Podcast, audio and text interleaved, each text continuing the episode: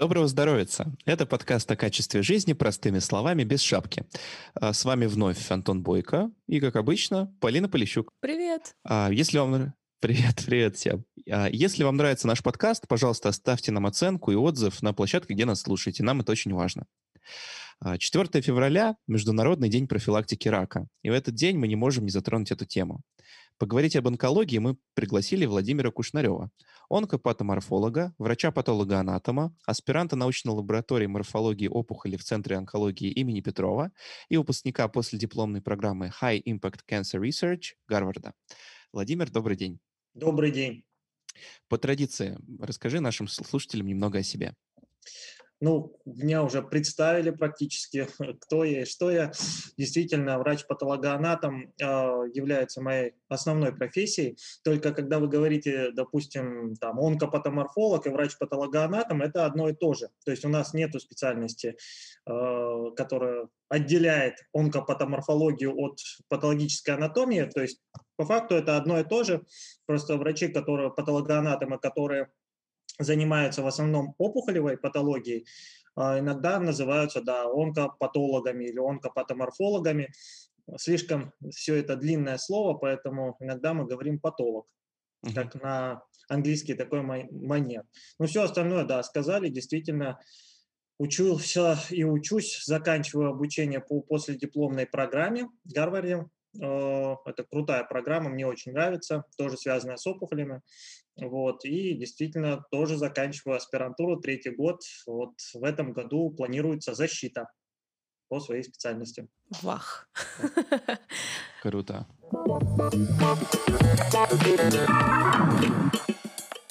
Ну что, Вова, тогда сразу у меня вопрос. Ты, раз, э, ты на первую половину, на самом деле, его ответил, э, что патолог, патологоанатом, патоморфолог — это все в целом одно и то же, и все это, да. ты хочешь сказать, эвфемизмы.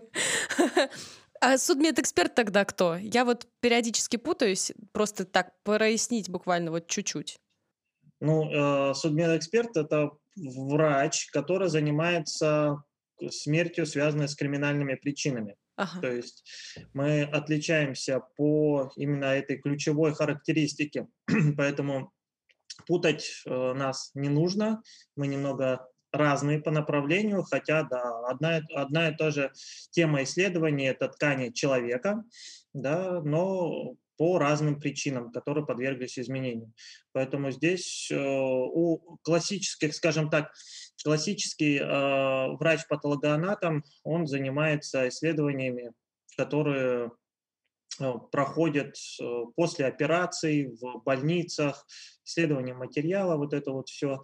Э, онкопатолог в основном то же самое, только э, после опухолевой патологии, а судебный медэксперт тоже исследование материала ткани, только связанное с какими-то криминальными причинами смерти. Вот. То есть вот такие вот направления, но судмедэкспертиза и патологическая анатомия – это две разных специ- специальности. А онкопатоморфология – это часть патологической анатомии.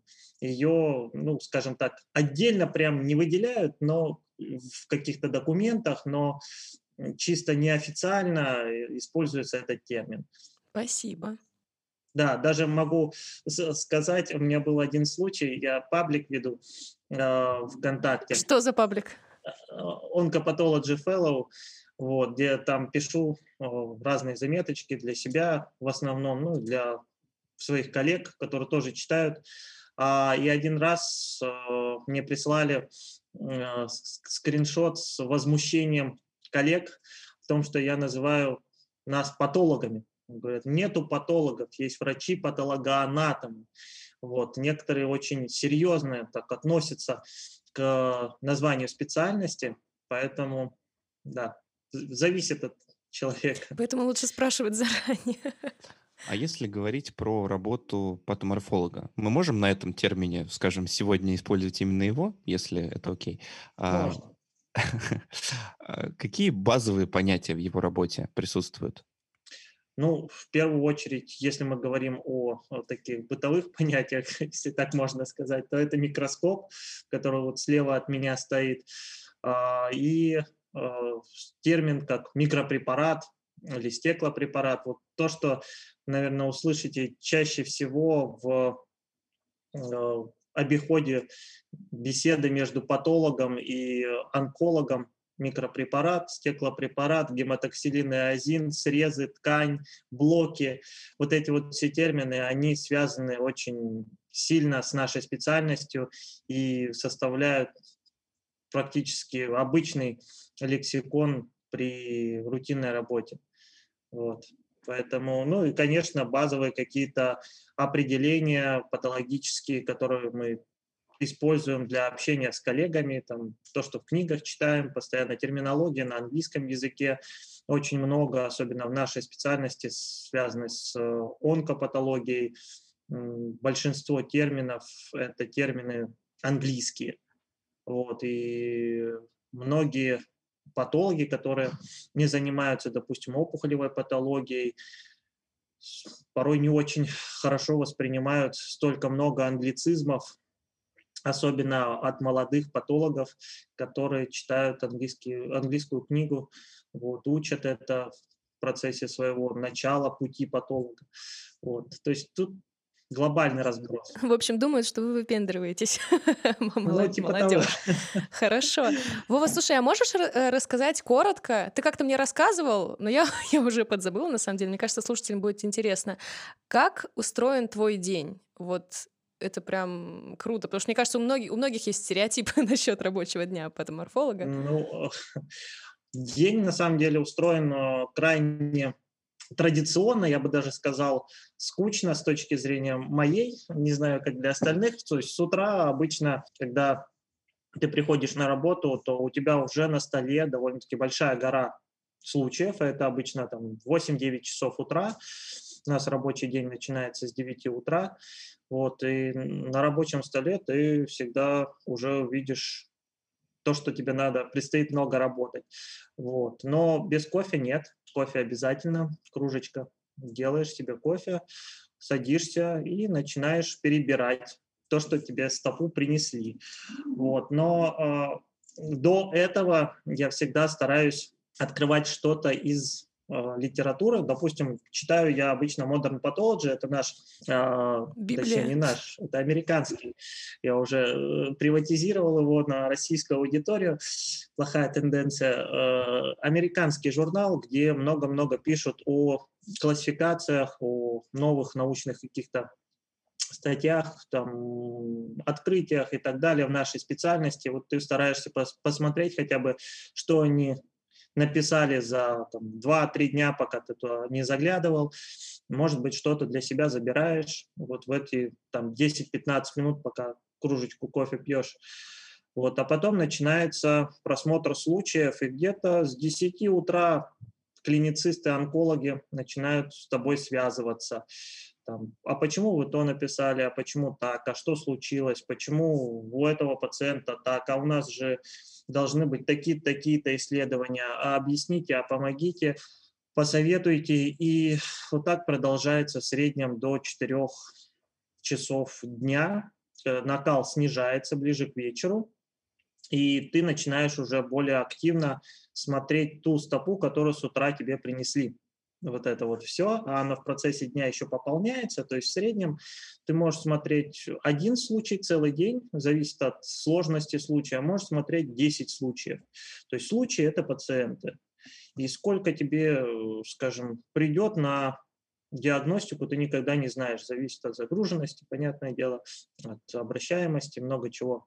Поэтому это обычный день, который начинается рядом с микроскопом и стопкой стеклопрепаратов, микропрепаратов, которые ты должен посмотреть, написать заключение, диагноз, вот, отправить что-то на дополнительные методы исследования, на иммуногистохимию, на генетику, с кем-то связаться, кому-то написать. И это мы говорим только о клинической работе. Потому что я не говорю о том, что мне еще нужно посмотреть в, ввиду того, что образование в Гарварде у меня подходит к концу, и у нас надвигается выпускной экзамен, и это требует сейчас большого количества сил. То есть надо досмотреть все количество онлайн-лекций. К сожалению, это онлайн-программа из-за пандемии стала. И ты пытаешься в урывках в автобусе, когда едешь обратно с работы или на работу, ты смотришь эти лекции, и когда там кушаешь, на обед идешь,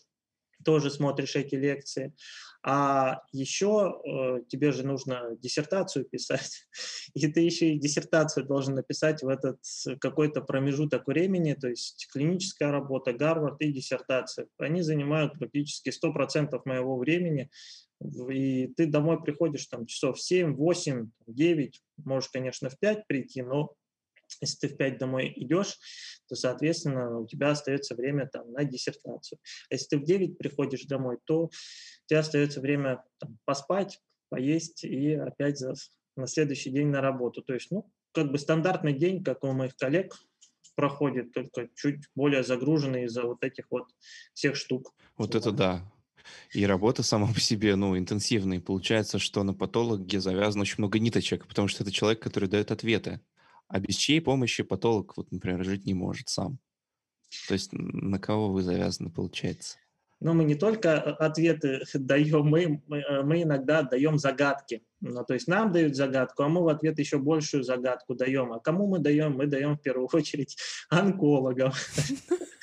То есть над нами, мы же как называемся? У нас же а, в терминологии есть очень важное определение, что патологическая анатомия – это вспомогательная служба, на э, пути диагноза. То есть мы помогаем онкологам в первую очередь поставить правильный диагноз. Вот. И без них мы не можем. Почему? Ну, во-первых, потому что э, когда нам приносят кусочек ткани, какой-то стеклопрепарат, у меня тут есть вот микропрепарат научный, это парафиновый блок, приносят нам его и говорят, поставьте диагноз а больше ничего нам не, не, не дают, допустим. А мы не можем поставить диагноз без данных клинических. То есть что еще нам нужно? А нам нужно знать и возраст, и пол, и чем болел человек ранее, что, откуда у него вообще этот взяли материал, ткань и много-много чего другого. То есть по факту нам тоже нужен анамнез, нам нужны все процедуры, которые проходил пациент, чем он лечился, и вот это вот все том числе и КТ, и МРТ нам нужно, и много чего. То есть помимо онкологов нам нужны еще и лучевые диагносты, вот, мы всегда находим своего лучевого диагноста. Это как, знаете, ты должен найти своего научного руководителя. А, это мем есть, и э, он выберет тебя сам. Э, это все, я не помню, с какого-то фильма. Своего вот. научного дилера. Да, да, да. Это из Гарри это... Поттера, мне кажется, про палочку выбирал. Да, не, да, про палочку или там, по-моему, это было, знаете, откуда? Где вот эти большие синие были ну, где аватар, аватар, вот, аватар. аватар. Вот, это оттуда. Вот, и э, про что? Про то, что мы выбираем, скажем, того лучевого диагноста, онколога, э, с кем нам нужно работать, и регулярно мы с ним связываемся. То есть без этого никак. Потому что э, большинство онкопатологов, они все-таки привязаны к какой-то локализации. То есть я, допустим, занимаюсь легкими, молочной железой, и я знаю онкологов, которые занимаются также легкими, молочной железой. Вот, и всегда мы с ними держим связь, там, уточняем что-то по пациентам, что нужно сделать, они советуются, мы советуемся с ними. То же самое с лучевыми диагностами когда ты просматриваешь там КТ-картины головного мозга, легкого, смотришь маммограммы и прочее, прочее. То есть вот эти вот все специалисты, как сейчас принято говорить, составляют мультидисциплинарную команду, вот, без которой, опять же, невозможно хорошая диагностика.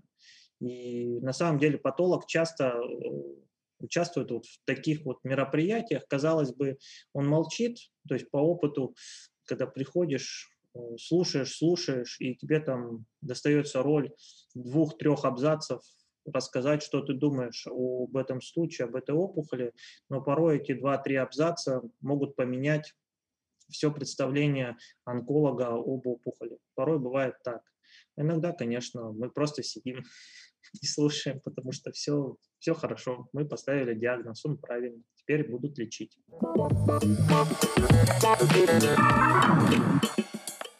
Я еще хотела уточнить э, насчет э, всяких краеугольных камней диагностики. Вот ты сейчас э, показывал парафиновый блок, если я не ошибаюсь, да, где, собственно, есть образец ткани.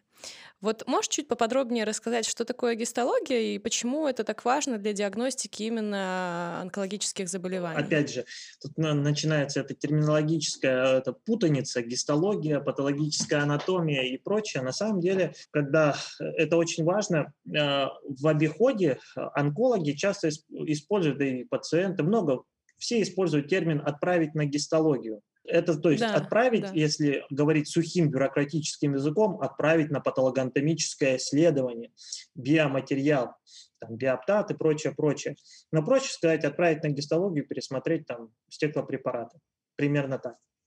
То есть подразумевается собой этот термин гистология, классически это наука же о тканях, и он немножко некорректен, но его используют. И когда говорят там пересмотреть материал, ткани и прочее, то есть это тот кусочек ткани, который вот в парафиновом блоке мы здесь видим, то есть откуда он взялся? Он взялся из организма пациента. По факту получен в результате какой-то инвазивной процедуры. То есть взяли иглу, допустим, или что-то чем можно получить этот материал из полости человека. Проткнули, получили этот материал, дали его, поместили в специальный фиксирующий раствор, а из него, уже из этого фиксирующего раствора с этим материалом получается такой парафиновый блок, где находится этот, эта ткань. Вот. И дальше эту ткань готовят вот такие вот стеклышки, которые мы называем микропрепараты или стеклопрепараты на которых, собственно, находится маленький тоненький срез этой ткани. Вот, и мы называем это срезом. И смотрим мы этот срез под микроскопом. То есть это такая очень быстрый, э, быстрый экскурс в гистологию, но на самом деле он позволяет понять этапы. То есть первый этап – забор ткани, второй этап – подготовка ткани к исследованию, третий этап – это исследование, то есть исследование с помощью микроскопа светового.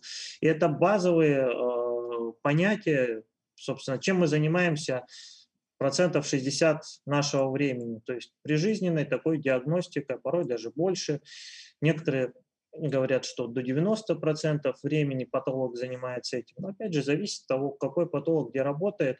Вот. Но обычно под гистологией имеют в виду вот эти этапы, что забор ткани, приготовление ткани, просмотр ткани и диагноз. Просто еще говорят, что это очень сложно. Вот я, когда еще занималась больше журналистикой вот в плане онкологии, э, я очень часто слышала, что вот подготовить вот, это, вот эти вот срезы, подготовить эту ткань, это очень сложно, и очень мало кто это умеет делать, и от этого очень сильно зависит диагноз. Вот можешь это как-то ну, пояснить э, тоже? Да, это Почему действительно это штука непростая, то есть подготовка этой ткани и просмотр ткани – это немного разные этапы, то есть подготовка э, занимаются специально обученные люди, лаборанты, они учатся этому три года в медицинском колледже. То есть это такой, скажем, технический аспект э, тем, что нужно подготовить. А следующий наступает аналитический аспект, э, то есть когда мы смотрим. И вот здесь наступает большая сложность. Почему? Потому что, чтобы проанализировать тот срез, который получен в результате этой инвазивной процедуры, необходимо знать очень много. То есть э, проблема даже не в том, чтобы, знаете, как некоторые онкологи говорят, да что вы там картинку смотрите, узнаете же, сравниваете одну картинку и то, что в книжке написано с другой картинкой, похоже, не похоже, ну и диагноз пишете. На самом деле нет. Это комплекс, это, э, то есть это синтез знаний, которые мы получаем из клиники, это синтез знаний, то, что мы видим под микроскопом, и следующее – это синтез знаний, то, что мы про прочитали. А еще плюс дополнительные методы исследования, которые мы э, назначим, то есть это иммуногистохимия, молекулярная генетика и прочее. Некоторые называют нас хранителями тканей. То есть мы занимаемся не только постановкой диагноза правильного, но еще и дальнейшим направлением этой ткани на дополнительные методы исследования. То есть это действительно сложно с точки зрения э, аналитики. Не каждый способен, скажем так, увидеть в микроскоп те структуры, э, которые будут диагностически важными, потому что каждая опухоль она обладает своими характеристиками, своими какими-то признаками, которые нужно, ты должен запомнить, а еще знать, как они изменяются а, в зависимости там, от возраста, популяции, лечения, много чего. И плюс знать клинику для этого образца. То есть все вот это в сумме рождает сложность. А, кроме того, это работа, скажем так, связанная с усидчивостью. То есть ты должен быть крайне внимательным, усидчивым.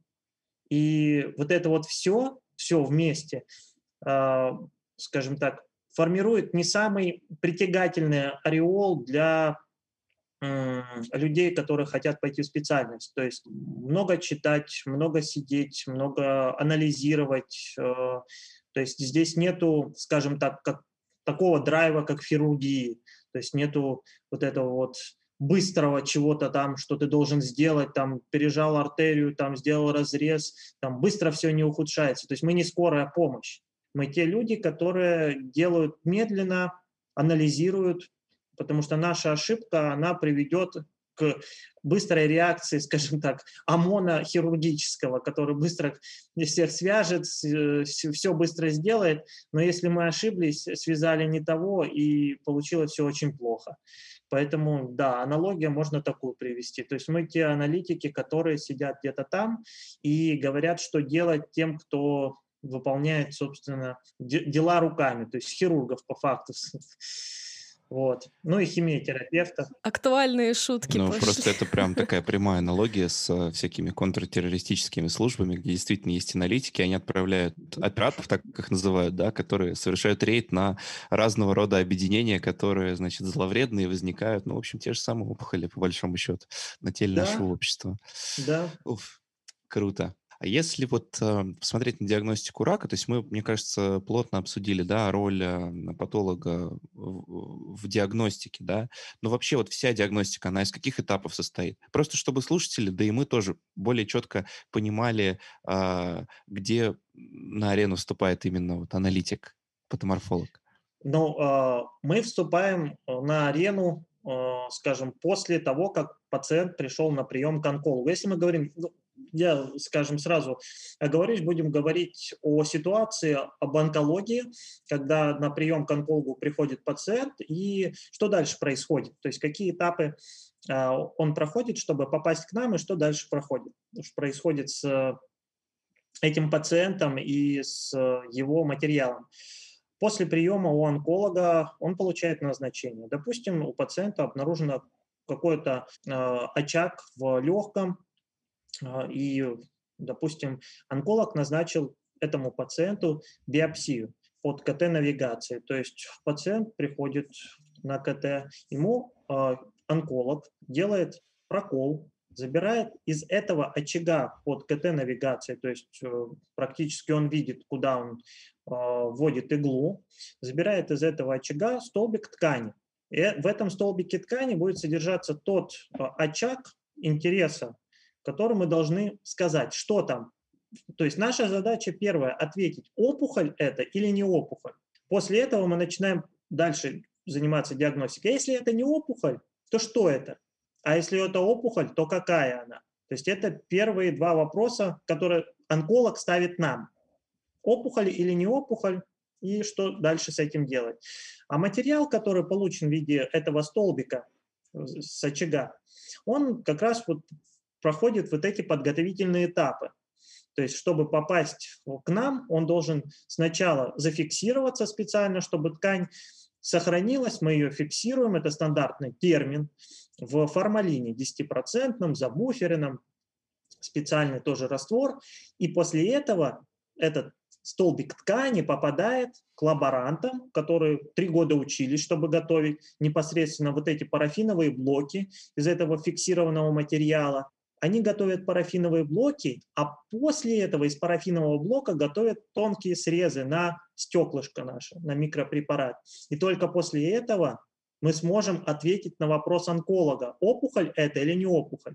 То есть мы смотрим на этот микропрепарат с этим срезом тонким, он специально красится э, раствором э, гематоксилина и азина. Мы можем тогда сказать, что это. То есть это первый главный вопрос. И вот эти вот все этапы, которые я перечислил, они занимают в среднем ну, день, два, два-три дня, зависит от лаборатории, как быстро пациент придет, много других факторов влияет на это. Ну, 2-3 дня – это стандартная процедура на подготовку и на ответ. То есть это самый, скажем, такой простой случай в патологии, онкопатологии. А получается, из кого состоит команда, из каких специалистов, которые эту опухоль атакуют? То есть есть э, патологи, есть онкологи, видимо, амбулаторные, да, кто ведет приемы, хирурги, зачастую они в одном лице соединяются между собой. Кто еще в этой команде присутствует? В команде, помимо этого, должны присутствовать обязательно лучевые диагносты. Без них, собственно, визуализировать, найти эту опухоль, если мы говорим, допустим, про легкое, практически невозможно. То есть а без них мы не получим материал, без хирургов, онкологов мы не получим материал для исследования. То есть мы не сможем тогда сказать, что это. В нашей команде важны лаборанты, которые готовят непосредственно вот этот материал для нас, для просмотра. Кроме того, здесь еще мы должны сказать о враче генетике, который также принимает участие. И если это легкое, то у них большая роль. После того, как мы сказали, что это опухоль, какая это опухоль, они должны найти мутации, которые помогут этому пациенту получить правильную терапию. Вот, то есть сюда мы добавляем и генетика обязательно. Ну и в дальнейшем, кроме хирурга, еще и онколога, еще и онколог-химиотерапевт который также обязательно должен принимать участие на определенных стадиях. Вот. Ну и к ним относятся занимающиеся онкологи, которые занимаются лучевой терапией. Это тоже важный компонент команды. И вот все вместе эти специалисты, помимо них, конечно, есть еще и врачи, терапевты, которые оценивают состояние пациента общее. Все мы смотрим на одного пациента с разных сторон, каждый под своим углом. И многого, конечно, мы не знаем. То есть, допустим, э, повторюсь еще раз, мы не понимаем некоторые моменты лучевых диагностов, что они нам пишут, мы обязательно должны у них спросить. Мы не понимаем некоторые моменты хирургических операций, когда нам приносят какие-то а, материалы от э, хирургических операций, то есть, допустим, это часть легкого, мы должны понять, откуда она, Порой это сложно, без хирурга мы не разберемся. Часть, допустим, э, генетических методов врач-патологоанатом, он не знает некоторых нюансов, которые знает врач-генетик, и мы также с ними связываемся. Также связываются и с нами и другие специалисты. То есть, скажем так, сейчас настолько много информации, реально очень много, что держать все в голове практически невозможно. То есть запомнить тем более, то есть это несравнимо, скажем, то, что было 20-15 лет назад, то, что есть сейчас в области онкологии, совершенно разные вещи. То есть реально то количество исследований, сотни исследований по нашей специальности, допустим, онкопатологии только, а еще сколько сотен исследований по онкологии и смежным дисциплинам, которые также оказывают влияние на пациента. И как это все вместе удержать, вот эти все маленькие, казалось бы, нюансы с каждой стороны, с каждой специальности, ну, правда, нельзя. То есть ты не сможешь дать пациенту ту качественную помощь, неважно это будь то, допустим, скрининг, будь то ранняя диагностика, либо лечение, ты никогда не сможешь достоверно, точно сказать, я сделал все по гайдлайн. Да, ты можешь сделать по, скажем, в правильном направлении, но не учесть некоторых моментов. А как учесть эти моменты? Ты должен пообщаться с экспертами других специальностей. Для этого и нужна эта команда мультидисциплинарная, по факту. Ну, я так понимаю, да, что из этой песни вообще слов не выкинешь э, Нету. никак, и лишних людей Согласен. там не может быть. А у меня вот Уточняющий, нет, не уточняющий даже, такой скорее основополагающий вопрос, э, и к нему предыстория. Как-то ты тоже в, в интервью рассказывал, что тебе как онкологу интересен момент, когда возникает опухоль, ой, как онкопатоморфологу, пардон, а, интересен момент, как возникает опухоль, что это вот такой вот маленький космос, а, в котором происходят какие-то невероятные вещи.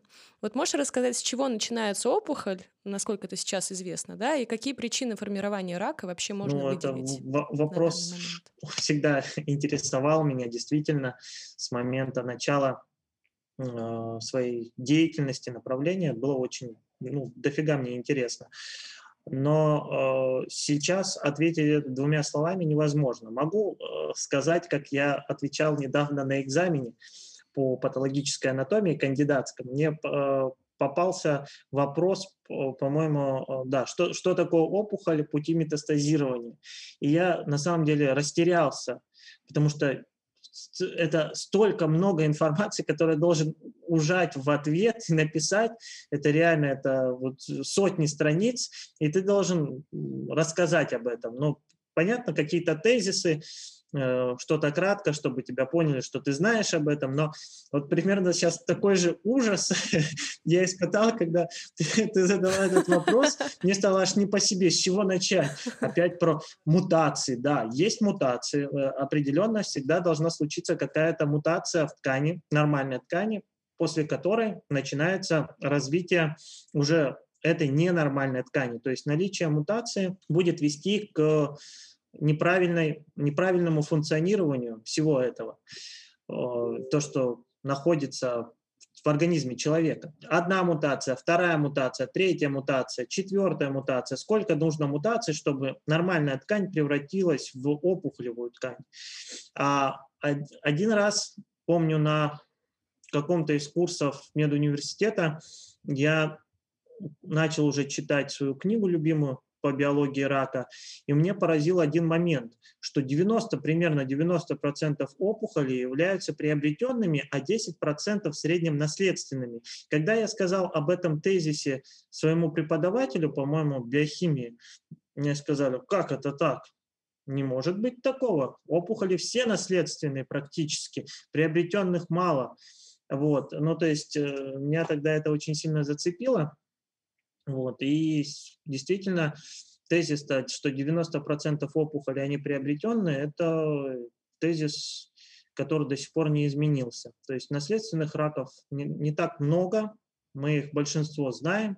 Большинство опухолей связаны все-таки с спорадическими мутациями, которые возникают в организме человека. А почему они возникают? Ну, тут, опять же, факторов как и внешних, так и внутренних много, очень много моих коллег по специальности, да и врачей, в общем, из высшей школы онкологии уже говорили на эту тему неоднократно, повторяться не хочется, перечислять эти причины тоже. Вот, но меня до сих пор поражает, как эта опухоль растет и насколько они бывают э, Просто, а, да, насколько они Разные. гетерогенны. То есть, ну, вот смотрите, мне э, еще один факт, который мне вот душу просто запал. А, в одном из исследований, а, которые проводились в наших научных группах, где я работал, была клеточная линия опухоли, которая просто под гигантской дозой противоопухолевого антибиотика доксирбуцина которая превышала концентрацию, э, токсическую концентрацию примерно в 50 раз, она жила. Она, более того, она этот антибиотик потребляла такое ощущение, как топливо. То есть это такая была веретиноклеточная саркома, с которой получили первичную клеточную линию. Вот, то есть насколько они могут приспосабливаться к тому, чем мы пытаемся их лечить. Да, вот такие вот факты меня просто поражают, и всегда хочется узнать, а почему так, что случилось, что лежит в основе этого всего, почему наше лечение не работает в некоторых случаях. И вот это меня сейчас больше всего беспокоит. А если перейти к вот именно росту опухоли, ее развитию, есть такое понятие, как опухоль n степени, первый, второй, третий. А что под этим подразумевается? В смысле, она обязательно проходит первую, вторую, третью степень? Или вот что в это понятие, короче говоря, вкладывается? Ну, если честно, первый раз слышу это понятие по поводу n Ну, или рак третьей степени. Ну, вот я обывательски, наверное, сейчас говорю. Но вот э, а, ну, понятие ну, степени в отношении там или стадии, э, в отношении онкологического заболевания такое встречается. Да, да, это, ну, скажем так, это, это терминология, которая введена, опять же, людьми, чтобы понимать то, что мы видим перед собой. То есть это по факту язык общения, чтобы как-то охарактеризовать то, что мы не знаем и хотим как-то ну, классифицировать. Вот мы видим, мы знаем, что это ручка, вот это ручка, да, а видим перед собой какую-то опухолевую массу, нам нужно понять, а как к ней поступиться, как говорить на одном и том же языке между разными специалистами. Вот. Поэтому вводятся какие-то термины и понятия, классифицирующие эту опухоль. Собственно, стадии, степени злокачественности, э, размеры опухолей и так далее. Все вот эти характеристики объединяются в какие-то классификации, в какие-то группы, чтобы можно было как-то охарактеризовать опухоль. Для чего это нужно? Нужно это, во-первых, чтобы пациента куда-то отправить, то есть в какую-либо из групп, где он может получать лечение, э, другие какие-то с ним проводить исследования с этой опухолью. Это первое. То есть по факту вот опухоли этой n степени – это просто язык классификации, а, которые помогают нам оценить биологию опухоли. То есть, допустим, возьмем опухоли молочной железы.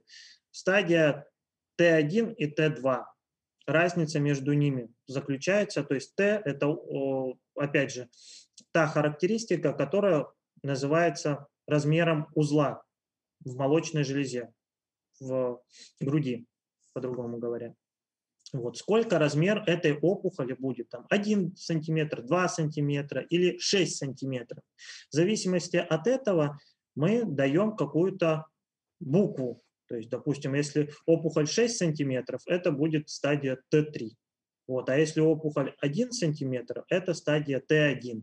То есть в зависимости от этого мы формируем какую-то классификацию, чтобы нам было понятно. То есть я когда говорю опухоль Т3, соответственно, это опухоль какого-то такого размера. То есть ты знаешь, что это, Полина знает, что это, и врачи, скажем так, из Франции тоже знают, что это опухоль 6 сантиметров. Нам не нужно пояснять, что это. Однако тут все гораздо сложнее. А, почему? Потому что в этих характеристиках мы же не просто решили, что опухоль Т3 это 6 сантиметров. Почему не 7, не, почему не, не 2 сантиметра, а почему именно там 6 сантиметров? Опять же, были исследования, которые показали, что от 6 сантиметров хуже опухоль себя ведет, а опухоль до 6 сантиметров условно ведет себя лучше. Поэтому одну группу опухолей мы назовем благоприятные, а вторую неблагоприятные. И там дадим какие-то индексы. Ну, то есть, допустим, 1, 2, 3, 4. Вот. Обычно в онкологии все, что выше цифры, то хуже. Обычно. То есть, скажем, опухоль первой стадии, степени всегда лучше, чем опухоль четвертой стадии или степени. Обычно так. Поэтому вот эти вот все количественные характеристики, которые мы видим у онкологов, которые даются э, в рекомендациях, как пациент, который видит в различных там, заключениях, диагнозах, это все способ описать опухоль, чтобы специалисты понимали, что это и как это. И сам пациент мог общаться со своим доктором, сказать ему, у меня вот, допустим, опухоль Т3, да, была. И доктор сразу понимает, что это опухоль такая. Уточню, классификатор этот, он не универсален. Ну, в смысле, что опухоль Т3 для там опухоли, не знаю, там при раке молочной железы, там при раке, я не знаю, там кишечника, это разные опухоли, правильно? Потому что они ведь ведут себя по-разному, да? Да, То есть да это... конечно. Для каждой локализации совершенно по-разному себя характеризуют. То есть, допустим, для легкого одни размеры, для молочной железы другие размеры, для почки, mm опухоли почки другие размеры, а в некоторых опухолях так вообще размеры не важны. Там важны другие характеристики. Вот, поэтому это все зависит от угу того, где она располагается. Не всегда размер является определяющим. Есть mm-hmm. и другие факторы. вот, которые тоже приобретают вот это цифр, циферное значение, то есть какой-то mm-hmm. индекс и прочее, прочее. Вот ты говоришь, кстати, про другие факторы. А, я на этом фоне вспоминаю вот эти все истории про то, как важно знать вот некие я надеюсь, я правильно выражаюсь, э, генетические особенности, э, особенности опухоли в том, в том числе. Вот как это может влиять на диагностику и на понимание биологии О, опухоли? Это вообще? мой любимый вопрос, скажем так. Потому что а, я знала, кому его задать. Я, я очень люблю э, все, что связано с генетикой, именно в онкологии. Стараюсь это понимать, это сложно всегда для меня было. Вот. А то, что сложно, мне всегда интересно. А, и для опухоли вот все генетические аномалии, которые э, мы видим, которые мы знаем, которые мы слышим, они имеют прямое отношение к терапии всегда. То есть мы их стали изучать и с целью той, чтобы лучше лечить. То есть это самое главное. То есть здесь секрета никакого нет. Э, мы знаем опухоль, мы изучаем ее, чтобы найти, как на нее воздействовать. И все вот эти генетические события, которые мы характеризуем как патологи и генетики, э, это способ найти тот путь, ту мишень, как, ее уничтожить? То есть, например, у нас э, есть способ определять определенные молекулы внутри клетки. Э, допустим, с простым взаимодействием там, антитела-антиген. Э, этот способ называется иммуногистохимией. Что он позволяет? Он позволяет найти, допустим, какие-то мутации в белках, либо ДНК, э, которые а, приведут к образованию аномального продукта. И мы определяем этот продукт в клетке опухолевой. Зачем? Затем, чтобы онколог потом смог назначить терапию, которая выключит этот продукт опухолевой клетки. Тем самым клетка придет к гибели. То есть самый простой пример – это, например, а, АЛК мутация и препарат кризотинип первого, первого поколения ингибитора АЛК. При наличии в опухоли этой мутации, мы сможем точно выключить эту мутацию, продукт этой мутации, вот этот нарушенный белок, и человек сможет вылечиться порой даже в некоторых случаях от этой опухоли. Очень яркий пример. Первая таргетная терапия для рака молочной железы, у которых есть э, рецептор HER2, препарат Трасумаб, например, который был еще в начале э, 2000-х годов зарегистрирован для терапии рака молочной железы, даже чуть, чуть более ранее, там 97 год, по-моему, в, в этих годах. Или, допустим, ритуксимаб, это, это рецептор CD20 при лимфомах. Или такой же пример можно привести с рецептором EGFR, то есть это эпидермальный фактор роста, где э, мутация в котором приводит к э, назначению терапии дефатинибом, то есть это ингибитор этой тирозинкиназы рецепторной на поверхности опухолевых клеток при раке легкого. А, и на самом деле таких препаратов уже появляется больше сотни, именно таргетных препаратов. На момент вот буквально 2021 года было больше сотни или двух сотен зарегистрированных. Это надо смотреть точно, но в, в России не больше, наверное, сотни зарегистрированных таргетных препаратов, точно не уверен. А, и, скажем так, а, появляются и новые классы препаратов, помимо таргетных, это ингибиторы контрольных иммунных точек, которых не связаны с мутацией, но также а, связаны с определенной молекулой, которая взаимодействует между опухолевой клеткой и иммунной системой. Допустим, это PDL-1 э, рецептор, который мы определяем, патологи его определяют в, в опухоли экспрессию этого рецептора, которая приводит к назначению онкологами специальных препаратов, которые называются ингибиторы контрольных иммунных точек по типу пембролизумаба или ниволумаба и так далее. Это вот та самая иммунотерапия, о которой ты сейчас говоришь? Я... Да, да, да. Это иммунотерапия. То есть сначала все началось с таргетной терапии, то есть это малые молекулы, которые назначались при наличии мутаций в опухоли. А теперь мы выяснили, что есть еще и другие механизмы взаимодействия между опухолью и иммунной системой, которые мы можем также заблокировать, выключить, тем самым нау- спровоцировав иммунную систему уничтожать опухоль.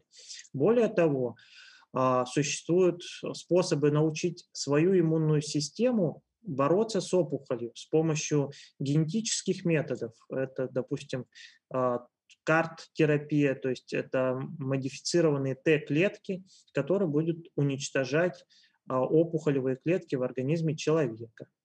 То есть это еще одно направление очень интересное. Модификаций сейчас терапии очень много. То есть не только мутации являются драйверами развития онкологии, но также и другие события в изучении микроокружения тоже провоцируют э, направление новых методов развития препаратов.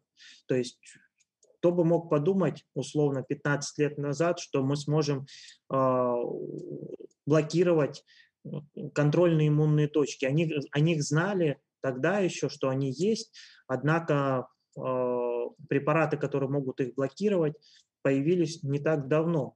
То есть сколько понадобилось времени, чтобы получить действующий препарат в клинике. Это тоже большое время. На фоне этого хочется спросить, а, и я понимаю, что ответ будет примерно и так далее, но если представить себе то многообразие злокачественных новообразований, которые, в принципе, есть, да, там опухоли, как 100%, то вот какой процент из них можно излечить вот этими современными методами, ну и предшествующими сейчас и, например, 20 лет назад? Просто, насколько я понимаю, совершен достаточно качественный скачок, да, в этом. Да, в настоящее время, скажем так, некоторые локализации мы можем очень хорошо контролировать, если даже не вылечивать. То есть э, мы добиваемся, онкологи добиваются Э, контроля заболевания на протяжении 4-5 лет тех опухолей, которые практически раньше считались неизлечимыми. Это какие, например? Ну, например, мутации в... Это опухоли легких с мутацией в гене GFR. Вот. Либо это э, опухоли гемобластозы, допустим, со специфическими транслокациями, с, допустим, транслокацией BCR, то есть то, что мы говорим о хроническом э, миелолейкозе. Таргетные препараты позволяют добиться контроля заболевания, а порой даже излечения. А в некоторых случаях, конечно, успехи не столь выраженные. Допустим, для меланомы на текущий момент, на 2021 год, мы можем получить э, скажем, выживаемость при запущенных стадиях меланомы там, до 40% пациентов, у которых есть запущенные стадии меланомы. Это при комбинации иммунотерапии, то есть при комбинации неволумаба, допустим, и ипилимумаба, это другой блокатор контрольных иммунных точек, стель-4. Э, и раньше мы о таком не могли подумать. То есть для четвертой стадии меланомы выживаемость была пятилетняя в пределах 5%, а сейчас до 40%. Вот. То есть это значимый прогресс. И, скажем так, среднюю я не могу выдать, я ее просто не знаю, сколько злокачественных новообразований очень много, и среднюю по ним не совсем корректно было бы выдавать. А, лучше рассказать вот такими вот примерами.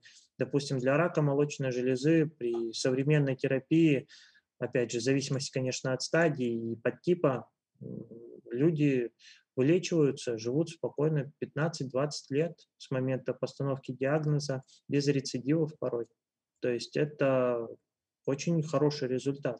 Я просто из того, что ты говоришь, и из того вообще, что твои коллеги говорят, хочется всегда сделать вывод, что ну, если человек заболел, если там кто-то из вас заболел, это я сейчас к слушателям обращаюсь, всегда есть смысл уточнить, какие есть варианты лечения, и если есть хотя бы хоть какая-то надежда, да, взять э, второе мнение у какого-то там еще одного врача, например, потому что наука, она действительно двигается, и вот то, что было там даже пять лет назад, сейчас очень сильно изменилось. Мне кажется, это так. Да, я так скажу, даже не пять лет назад, а год назад. То есть это пять лет – это большой промежуток, за пять лет случилось очень много. В онкологии определенно. А, порой, да, пересмотр, допустим, в нашей специальности второе мнение называется пересмотром, когда мы отправляем на консультацию коллеги материал, потому что иногда мы в затруднении, нам нужно получить действительно коллегиальное мнение. А, вообще наша специальность очень коллегиальная. То есть нельзя, скажем так, сказать, я все знаю, и вот. Это, это совершенно не так. Э, мы всегда должны советоваться, потому что ты все не можешь знать, ты не... в нашей специальности, скажем так, зависит очень много от опыта, и ты не можешь сказать, я видел все. Было недавно интервью, читал коллеги с Курска, который сказал, очень мне понравилось, как он сказал, что в течение а, трех лет молодой врач-патологоанатом думает, что он все знает, после пяти лет работы он понимает, что он ничего не знает, вот, а потом он понимает, что надо все время учиться. На самом деле это очень похоже на правду, то есть э, сначала когда ты учишься, ты смотришь те случаи, ты ставишь диагнозы, которые очевидны, да, тебе дают специальные их, чтобы ты учился, потом твой уровень должен расти, сложность повышается, вот, и ты понимаешь, что опухоли, они совершенно разные, они ведут себя совершенно по-разному. То, что ты видел там два дня назад, эту же опухоль, она через два дня совершенно может быть другая, то есть, казалось бы, один подтип, но выглядят совершенно по-разному. Почему так? Ну вот в этом наша задача понять, разобраться и правильно решить, что это. Антон, у тебя был вопрос про генетику, насколько я помню. Да, а, такой обывательский тоже, но интересно. Значит, на, на рынке сейчас очень много генетических тестов, которые указывают предрасположенность к заболеваниям, в том числе и там, к раку. Насколько вот по этим тестам возможно оценить возникновение, вероятность возникновения рака у человека? Это ну, универсально или только для чего-то работает? Ага. Или это мулька вообще? Ну, скажем так, э, ни один из тестов вам точно не скажет, будет рак или нет. Вот. Он только может сказать о какой-то вероятности, и мы в большей степени говорим сейчас о тех тестах, которые связаны с наследственными раками. То есть если вам кто-то говорит, что вот плюньте в эту пробирку, и мы вам завтра скажем, будет рак у вас или нет, это, конечно, все неправда точно вам говорю. Но есть, да, генетические тесты, коммерческие, от, за, за рубежом особенно они получили большое распространение, но и в России в том числе сейчас развивается активно эта область, которая позволяет э, выявить риски развития. Это правильно называть рисками развития онкологических заболеваний с точки зрения именно наследственности, потому что э, по друг, другому, я же говорил, что 90% это спорадические раки, э, спорадические опухоли, поэтому тесты вам не, позволь, не позволят найти 90% опухолей, которые возникают спорадически, только какие-то 10%. Условно, опять же говорю, там э, зависит от популяции, зависит от возраста и много, много чего, но Опять же, а, есть, да, эти тесты, ими можно пользоваться, особенно если в анамнезе, если в вашей семье есть какие-то случаи онкологических заболеваний, они повторяются из поколения в поколение, то это один из поводов, а, скажем, забеспокоиться и проконсультироваться с онкологом. Потому что говорить о том, что надо идти сдавать там генетические тесты или онкомаркеры и так далее. Так нельзя, это тоже так не работает. Это совершенно никакой не скрининг. Э, если вас беспокоит, опять же, эти случаи, действительно в семье были случаи, есть смысл проконсультироваться с онкологом, потому что есть специальные критерии, допустим, для э, синдрома Линча, это наследственный рак, который передается по наследству.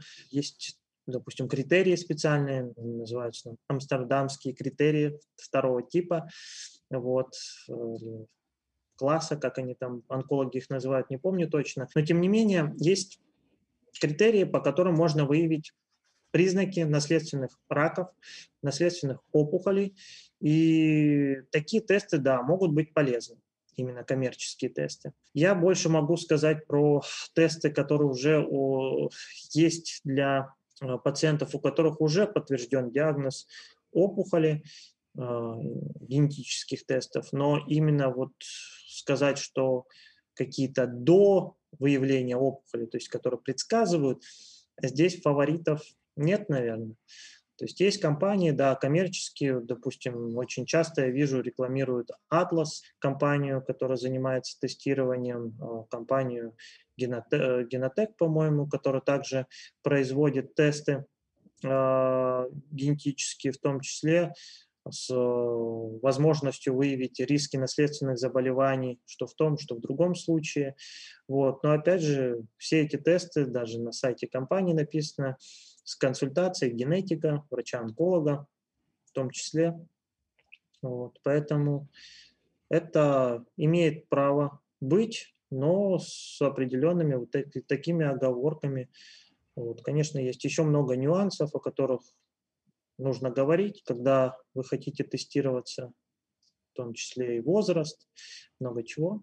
В общем, бездумно не надо покупать тесты Без... генетические и, в общем, интерпретировать самостоятельно их результаты.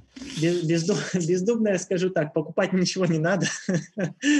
А, вот. Но а, скажу по-другому.